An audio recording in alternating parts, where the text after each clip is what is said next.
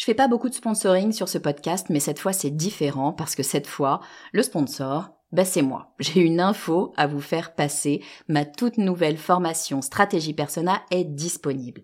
Stratégie Persona, c'est la solution pour toutes les personnes qui ont du mal à trouver des clients. Toutes les personnes qui ont du mal à définir qui sera leur prochain client. Toutes les personnes qui ont du mal à trouver les mots justes pour parler à leurs clients. Parce que oui, vous savez que mettre vos clients au cœur de votre stratégie, ben c'est ce qui va vraiment faire décoller votre marque. Sauf que c'est pas si simple que ça. Alors j'ai créé tout simplement la formation la plus complète du marché sur le persona.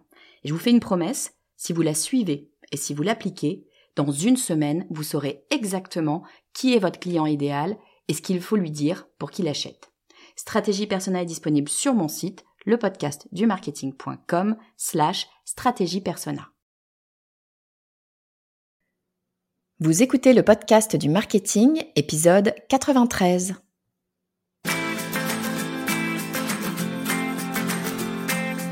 Bonjour et bienvenue.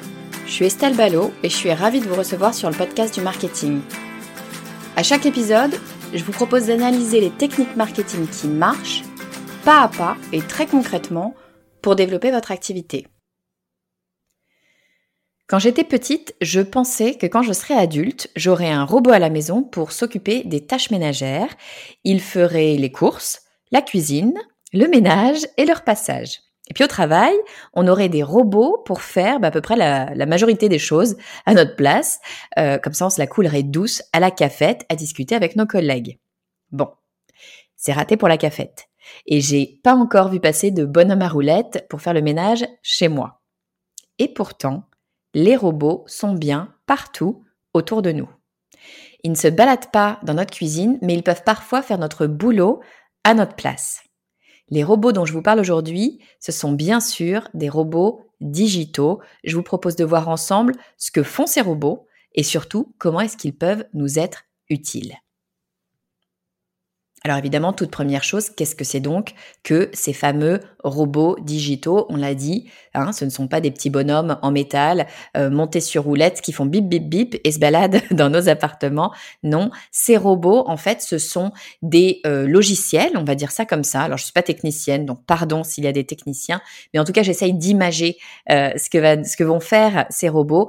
On va dire que ce sont des logiciels ou des bouts de logiciels, des bouts de code qui vont venir récupérer de la data, c'est-à-dire de l'information.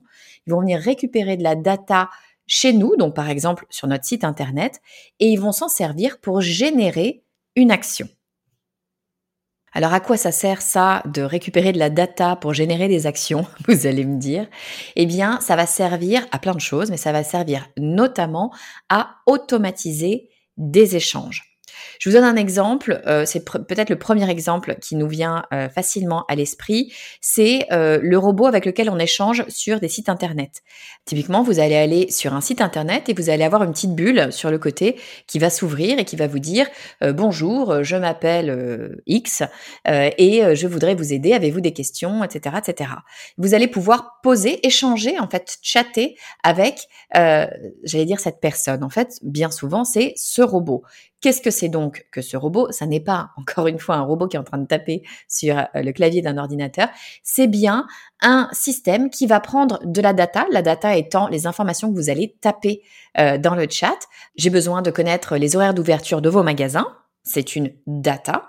Et de cette data, de la connaissance de votre question, il va générer une action, l'action étant de vous proposer une réponse ou plusieurs réponses. S'il a bien été paramétré, il va comprendre que ce que vous voulez, c'est les horaires d'ouverture, de fermeture des magasins de la marque euh, de ce site internet et il va vous les proposer. S'il ne comprend pas la question et qu'il a quand même été bien paramétré, il va vous dire je ne suis pas sûr de comprendre votre question. Voici différents articles qui peuvent euh, vous orienter. Ai-je bien répondu? Oui, non à votre question. Si euh, ça n'est pas le cas, il va vous orienter vers une véritable personne.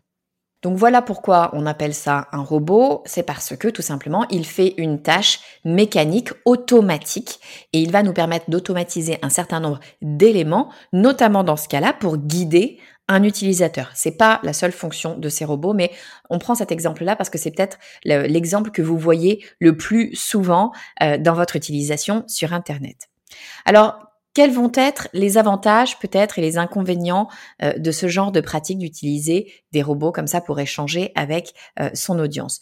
Gros avantage évidemment, eh bien ça va vous faire gagner beaucoup de temps et de temps humain parce que évidemment euh, si vous devez avoir une personne qui est 24 heures sur 24 derrière un clavier d'ordinateur pour pouvoir répondre aux éventuelles questions des utilisateurs ça va vous prendre 24 heures de toute une journée.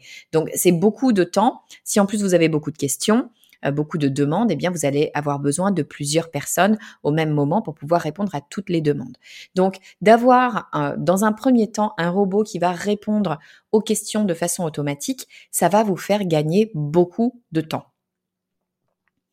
Deuxième avantage, ça va vous permettre de trier les demandes. Là, bien évidemment, on est dans le cas où il y aurait beaucoup euh, de demandes. Hein. Si vous avez une demande par jour, c'est peut-être pas la peine.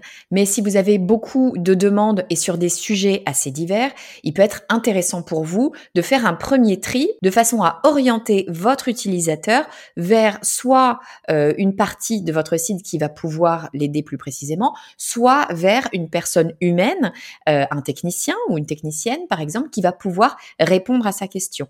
Et si vous avez plusieurs thèmes différents, peut-être que vous avez plusieurs spécialistes différents qui vont pouvoir répondre. Donc ça va vous permettre de trier finalement euh, les demandes pour pouvoir mieux orienter vos utilisateurs vers la bonne personne ou le bon endroit plus simplement plus rapidement. C'est plus rapide finalement pour tout le monde. C'est plus rapide pour l'utilisateur parce que assez euh, euh, rapidement finalement, il va pas besoin d'avoir à attendre des heures et des heures comme on peut le faire parfois au téléphone sur les centres d'appel. Non, très rapidement, on va l'orienter vers la bonne personne. Donc nécessairement, il y aura moins d'attente.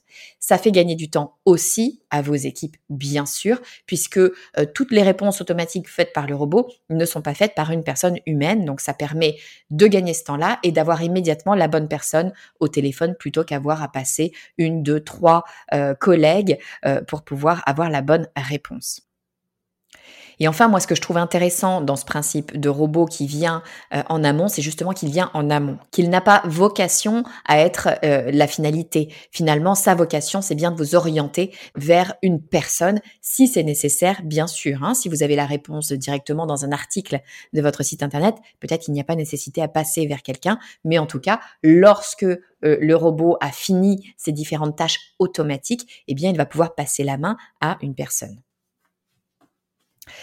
Les désavantages, parce que bien sûr, il y en a. Le premier, c'est peut-être le désavantage le plus évident. Il y a un côté un peu froid euh, avec le robot. Donc ça, c'est un petit peu aussi une question de paramétrage et, tout est question, je pense, moi, de, curseur. Hein. Tout dépend jusqu'où vous allez avec ce robot, ce que vous demandez au robot de faire et combien de temps l'utilisateur va passer face à ce robot. Je pense que ça, c'est très important à avoir en tête. Euh, votre utilisateur, il n'est pas forcément euh, contre le robot, pourquoi pas, hein, si le robot l'oriente immédiatement vers la bonne page du site internet qui va lui donner sa réponse, à mon avis, ça ne pose aucun problème. Si en revanche, vous vous baladez, comme j'ai pu avoir l'expérience avec Ikea, je vous en dirai un peu plus dans, dans une seconde, eh bien ça peut être un peu désagréable, voire franchement un peu froid comme premier contact avec votre entreprise.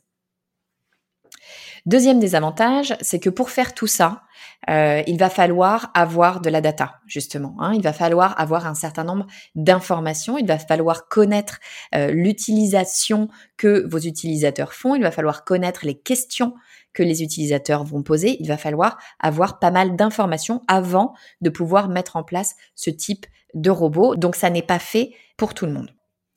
Et puis troisième désavantage, je vous en parlais à l'instant de, mon expérience IKEA, ça peut être assez vite agaçant, surtout si vous l'avez mal programmé. C'est agaçant à mon sens si on passe trop de temps avec le robot plutôt qu'aller vers une personne humaine, ça c'est une première chose. Mais c'est agaçant aussi si vous l'avez mal programmé et qu'en fait vous vous retrouvez à faire une boucle. Ce que j'appelle une boucle, c'est le moment où un robot va vous poser une question, vous donner une réponse, qui va engendrer une autre question, vous donner une réponse, qui va engendrer une autre question, vous donner une réponse, et qui va vous faire revenir à votre question de départ.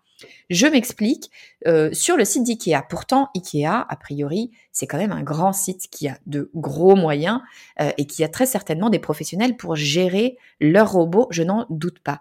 Il n'empêche que personne n'est à l'abri d'une erreur et notamment d'une boucle. Donc moi, pour vous raconter ma vie, je voulais commander une pièce détachée chez Ikea. Sachez-le, vous n'avez pas besoin de jeter vos meubles Ikea. Si une pièce se casse, vous pouvez commander des pièces détachées. Toujours est-il que je cherchais à commander une pièce détachée, je n'y arrivais pas, donc j'avais besoin de ce fameux euh, robot, enfin en tout cas de passer par ce robot pour désespérément essayer d'avoir une personne au téléphone.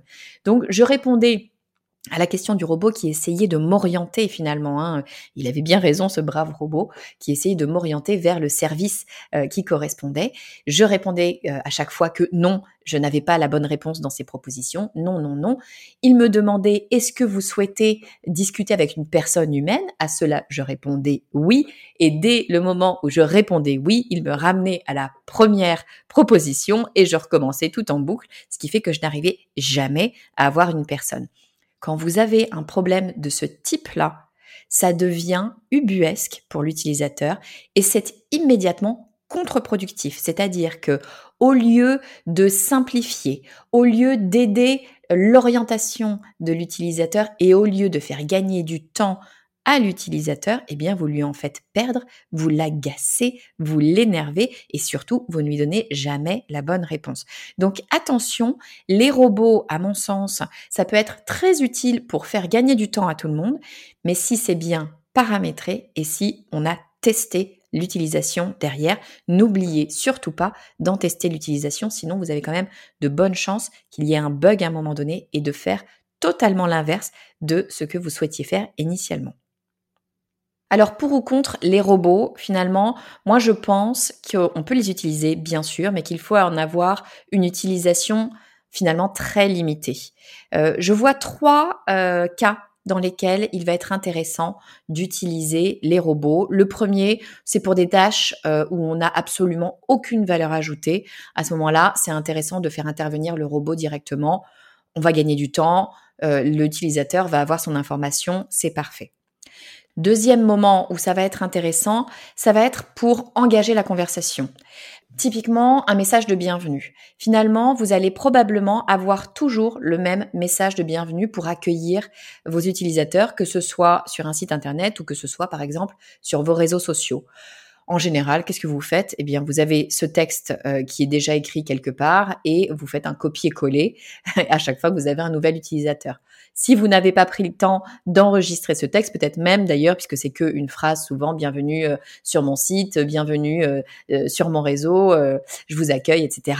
peut-être même que vous l'écrivez à chaque fois. Ça semble anodin puisque c'est peut-être que 10 secondes à chaque fois, mais 10 secondes plus 10 secondes plus X milliers d'utilisateurs, finalement, ça commence à faire du temps. Donc, c'est intéressant dans ce cas-là, à mon avis, d'engager la conversation avec ce message de bienvenue que vous allez proposer à tous les utilisateurs. En revanche, dès lors que l'utilisateur répond, pour moi, il faut que ce soit un humain qui reprenne la main parce que sinon, vous allez casser complètement l'authenticité de votre rapport avec votre utilisateur, votre utilisatrice. Et ça, c'est très, très dur à recréer par la suite vous aurez quand même gagné du temps parce que, en général, la majorité des personnes n'auront pas répondu euh, à votre message de bienvenue parce qu'ils n'en ressentent pas tout simplement le, le, besoin. Si en revanche, ils ont une question, si en revanche, ils ont envie d'interagir avec vous, alors ils vont vous répondre et c'est là que vous pouvez reprendre la main. Et puis pour moi, il y a un troisième moment où c'est intéressant d'utiliser ce fameux robot. Ça va être pour finalement plaire à l'algorithme. Je vous donne un exemple. Sur LinkedIn, par exemple, puisque moi c'est mon réseau euh, social euh, favori, sur LinkedIn, mais c'est le cas sur à peu près tous les réseaux sociaux, euh, LinkedIn aime que vous engagiez, bien sûr, avec votre audience. Donc ça va être toujours intéressant d'envoyer des messages aux personnes qui réagissent à vos posts. Typiquement, quelqu'un like l'un de vos posts, quelqu'un poste un commentaire, tout simplement. Vous avez tout intérêt à répondre, à envoyer un message à chacun de ses utilisateurs, utilisatrices. Il se trouve que selon le type de message, le type de post, pardon, que vous aurez euh, proposé sur LinkedIn, euh, peut-être que ce message sera toujours le même parce que vous aurez fait ce qu'on appelle, ce que moi j'appelle un hack au commentaire sur LinkedIn, c'est-à-dire que vous aurez demandé à votre audience de vous laisser un commentaire pour que vous lui proposiez euh, un élément, quel qu'il soit, par exemple le lien de téléchargement d'un document.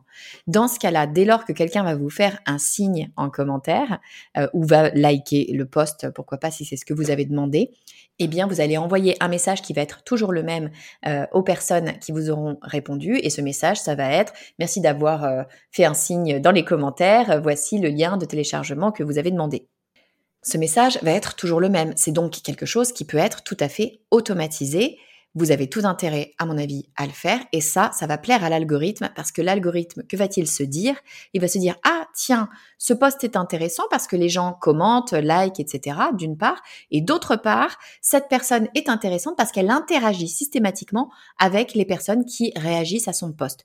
Donc, on est en train de créer de la conversation. Là, euh, l'algorithme va se dire, c'est intéressant, je mets en avant ce post. Et vous allez comme ça pouvoir vous rendre de plus en plus visible. C'est d'ailleurs quelque chose qui, m'est arrivé et là, le robot m'a été très très très utile.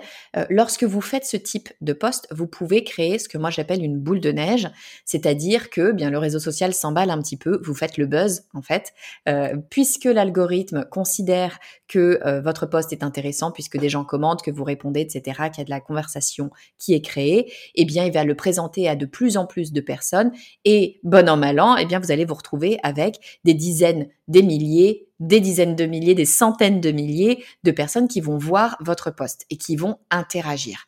Dans ce cas-là, très clairement, vous ne pouvez pas suivre manuellement.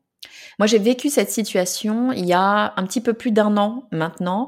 Euh, j'avais invité Grégoire Gambato, qui est un petit peu la star de LinkedIn. Je l'avais invité sur le podcast du marketing. Si ça vous intéresse, c'est l'épisode 40. Donc, allez écouter cet épisode si ça vous intéresse. Toujours est-il que j'avais invité Grégoire pour qu'il nous donne en fait ses conseils pour euh, maximiser notre visibilité sur LinkedIn. Et j'avais euh, appliqué immédiatement les conseils qu'il euh, qu'il m'avait donnés sur le post que j'ai euh, que j'ai publié, je crois, le lendemain. Ce post a fait 600 000 vues. Donc 600 000 vues, autant vous dire que c'est énorme. Je ne sais plus combien il y a eu de commentaires, je crois qu'il y a eu 2000 commentaires, quelque chose comme ça. Et donc ces 2000 commentaires, puisque c'était un hack commentaire, hein, clairement je demandais euh, aux personnes de me laisser un message en commentaire pour que eh bien, euh, je sache qu'ils sont intéressés par un document que j'avais à leur envoyer.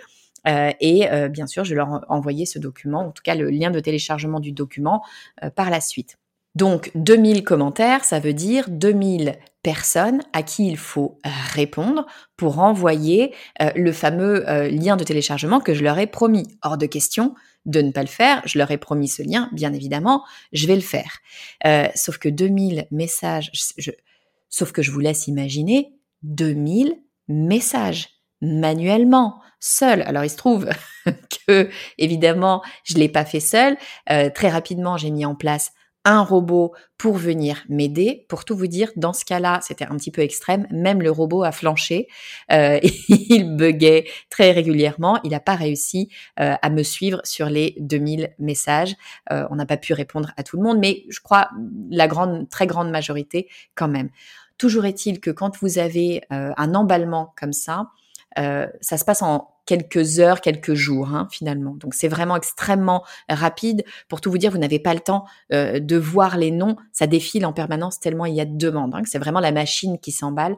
Dans ce cas-là, vous avez impérativement besoin de vous faire aider par un robot, par de l'automatisation, sinon vous allez péter un câble. Et en plus de ça, euh, vos utilisateurs vont être déçus parce que vous leur avez promis quelque chose et vous n'allez pas pouvoir leur donner. Donc dans ce cas-là, préparez un robot. Si vous pensez que votre poste va être bon, préparez le coup un petit peu en amont et ayez un robot prêt à démarrer sous la main. Alors vous allez me dire, ok, mais Estelle, mais moi les robots, je ne sais pas où je le trouve. Qu'est-ce que c'est donc que ça, que ce robot? On a bien compris que c'était pas un petit bonhomme sur roulette, mais où est-ce qu'on le trouve ce robot? Eh bien, alors moi, je pensais un petit peu naïvement qu'il fallait maîtriser le code pour pouvoir euh, installer ce type de robot. En fait, absolument pas. Euh, très probablement, vous pouvez le faire si vous maîtrisez le code. Ce n'est pas mon cas, mais euh, vous avez des logiciels, des sites internet, des services qui vous permettent en fait, sans avoir à coder quoi que ce soit, d'installer un robot euh, pour votre site internet, pour vos réseaux sociaux et pour d'autres sites d'ailleurs. Euh, moi, je, vais vous citer celui que j'utilise. Euh, ça ne veut pas dire que c'est le seul et ça ne veut pas dire que c'est le meilleur. C'est juste celui que j'utilise. donc, je vous cite celui-là. C'est Phantom Buster.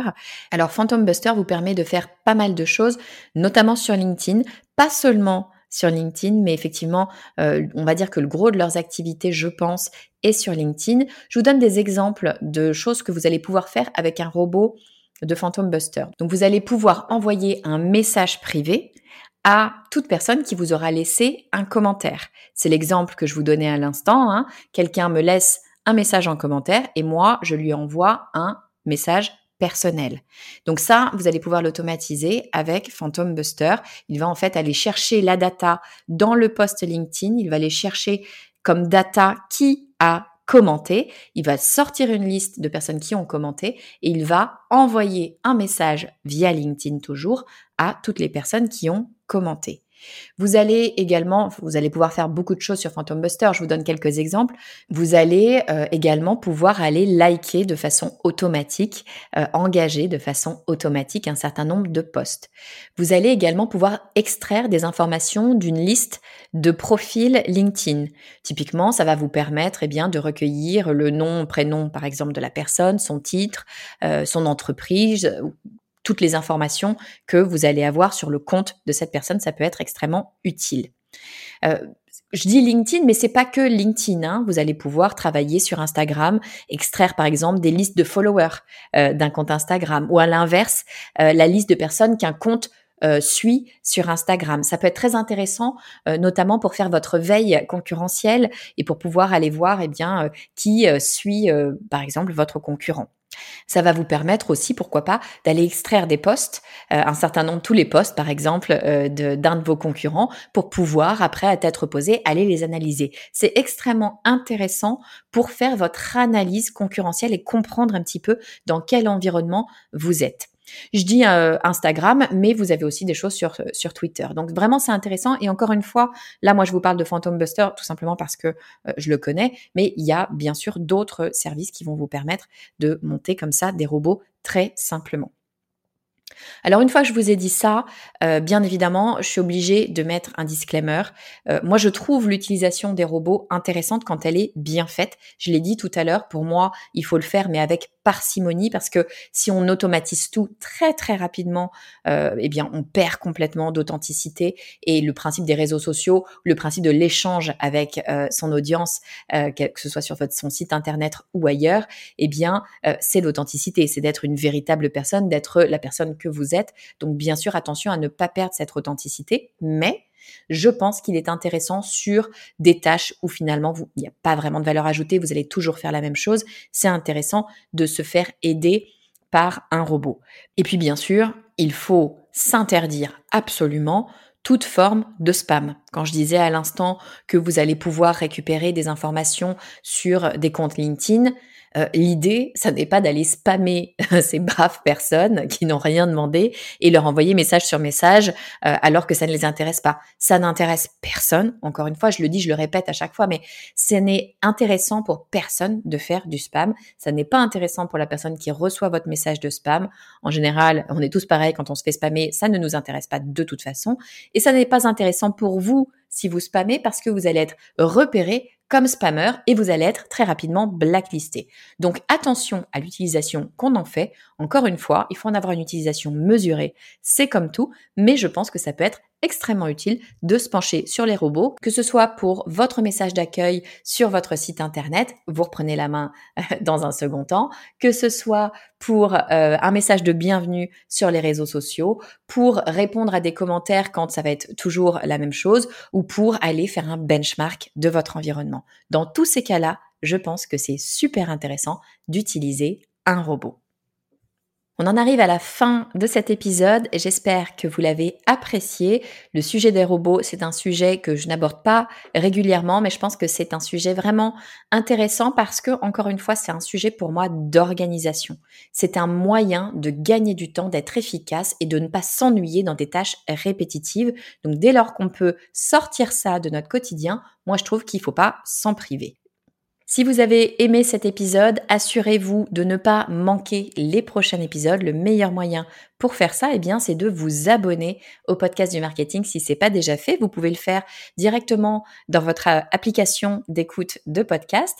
Et puis sinon, vous pouvez vous abonner aussi à ma newsletter. Je vous envoie un mail pour vous avertir à la sortie de chaque nouvel épisode. Pour vous inscrire, c'est très simple. Vous allez sur le podcast du marketing.com slash newsletter. Je vous dis à très vite.